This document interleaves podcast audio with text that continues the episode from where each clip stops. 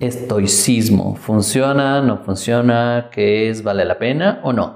Bienvenido al canal de Javier Ligor en el cual hablamos de cosas que todos quieren solucionar, pero que no muchos están dispuestos a hablar.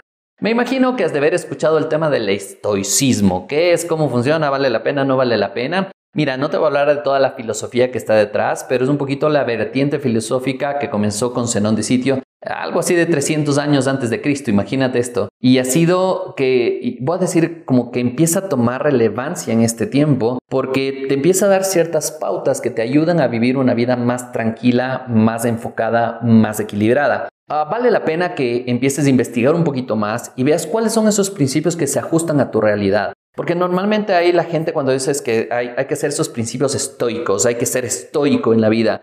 Y es a mí me ha funcionado muchísimo, pero no solo por el tema del estoicismo, sino que cuando yo empecé a estudiar el tema del estoicismo, empecé a ver que era mi vida, era como el día a día, era como aprendí a vivir durante muchísimos años.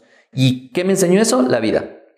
¿Qué me enseñó el, trabajar con mucha gente? ¿Qué me enseñó el ser empresario? ¿Qué me enseñó el trabajar con empleados que no hacían su trabajo? ¿Qué me enseñó el quebrar en empresas? Todas esas cosas me fueron enseñando y fui llegando a que estos principios del estoicismo me ayudaron a vivir una vida mucho más en paz, mucho más equilibrada y sobre todo mucho más tranquila y feliz. Así es que hoy te voy a hablar de estos tres principios. Hay muchísimos más, pero vale la pena que quiero dejarte como esta semillita nada más para que tú vayas a investigar un poquito más. Y uno de los principios que quiero trabajar contigo es el tema de la gratitud. Cuando, y esto ya lo hemos hablado, si me sigues sabes que hemos hablado muchísimo de este tema de la gratitud, es ser grato con todo lo que te sucede en la vida, ser grato con los problemas, ser grato con las dificultades, ser grato con los placeres, ser grato con la abundancia, ser grato con la gente que llega a tu vida. Y eh, no es tan fácil esto, porque cuando te llegan a, romperte la cabeza y matarte de las iras, es como dices, ¿cómo va a ser grato con esto?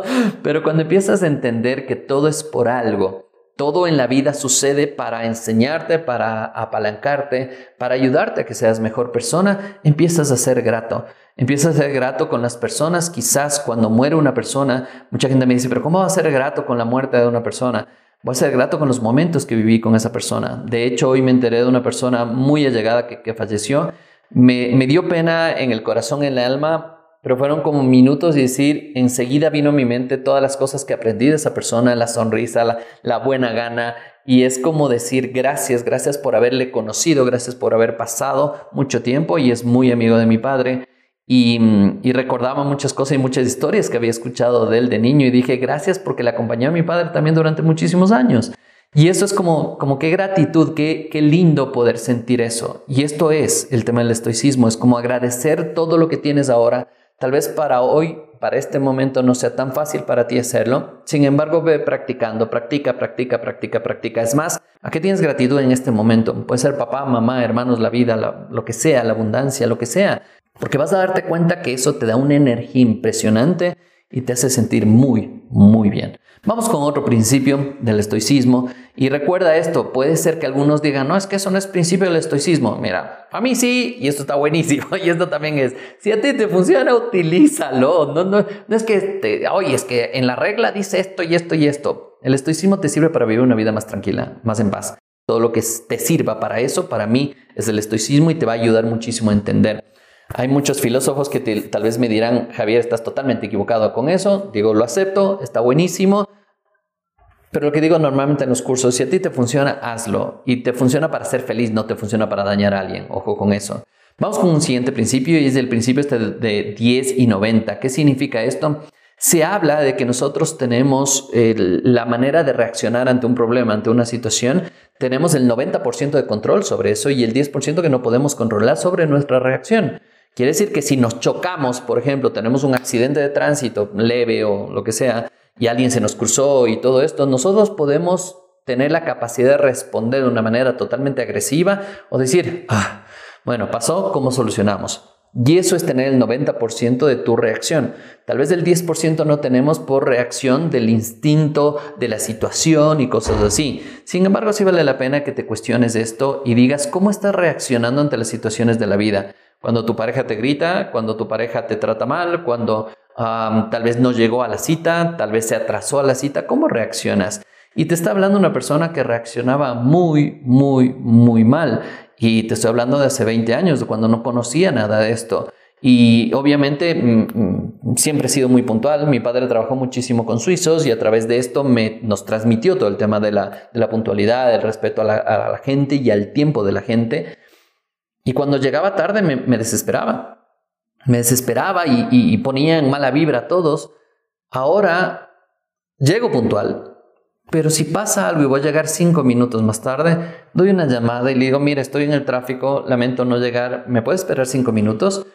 Y ya está. Y ya está. Obviamente estas llamadas son muy esporádicas. Me gusta llegar puntual porque me siento bien llegando puntual.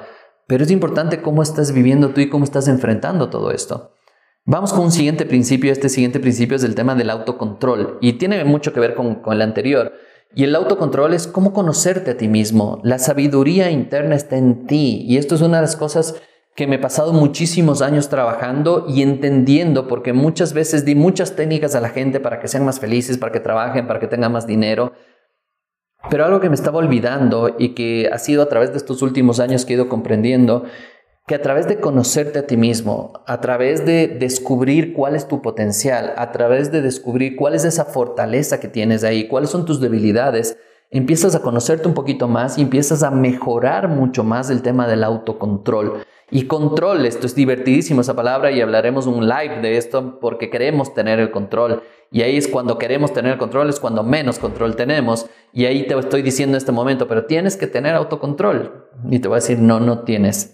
Tienes que aprender a vivir con eso. Tienes que aprender a vivir contigo. Tienes que aprender a vivir con tus reacciones y saber si esas reacciones te están dando el resultado que quieres tener o no. Al final del día es esto. Si esas reacciones que estás teniendo hoy con tu pareja, con tus hijos, con, tu, eh, con tus clientes, en el trabajo, no son lo que estás esperando, pues ahí viene el tema del autocontrol. Autoconocerme para saber qué puedo empezar a cambiar. Tal vez tengo que respirar un poquito más. Tal vez tengo que dormir un poco más. Tal vez tengo que cambiarme de trabajo. Tal vez tengo que enfocarme y dejarme de quejarme tanto de la vida que estoy teniendo, o del trabajo que estoy teniendo, o de mi jefe. Y vas a darte cuenta que ese autocontrol empieza a llegar cada vez más y empiezas a sentir una sensación de paz y tranquilidad, porque ya no te alteras, porque ya esas alteraciones que tenías cada vez son más esporádicas y más esporádicas. Ahora me doy cuenta que con cada vez que pasan los años y cada vez que estudio un poco más, cada vez que me meto un poquito más a conocerme, cada vez que descubro cosas de mí, empiezo a darme cuenta que sí, que ese autocontrol va llegando cada vez más y más y más y más.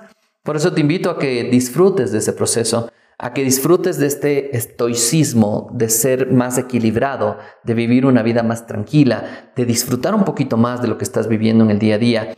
Y espero que, que este cuestionamiento que te hago, que espero que estos videos te sirvan de algo, te sirvan para cuestionarte, para decir, ¿vale la pena o no vale la pena estar por el camino que estoy yendo? o vale la pena empezar a cambiar. Y no importa, ojo con esto, voy a decir así, no importa mucho el camino que escojas, lo que importa es que te sirva en este momento a ti, te haga cambiar a ti y te haga convertirte en tu mejor versión. Si no te está convirtiendo en tu mejor versión, si crees, entre comillas, que me está convirtiendo, pero, pero estoy dañando al resto, estoy lastimando al resto, estoy alejando a mi familia, estoy haciendo cosas que tal vez no son correctas, date un tiempito, respira y pregúntate, ¿esto realmente me está haciendo bien a mí? a mi entorno, es ecológico para mí, significa que no me haga daño ni a mí ni a mi entorno, y ese momento empiezas a darte, voy a decir, el, tiempo necesario para poder decidir. Así es que, ya sabes, te invito a conocer un poquito más del estoicismo, lee un poquito más, hay muchas cosas que tal vez no entenderás, porque a mí me ha costado mucho cuando empiezo a estudiar filosofía y cosas así ya más profundas, yo no soy, no soy filósofo.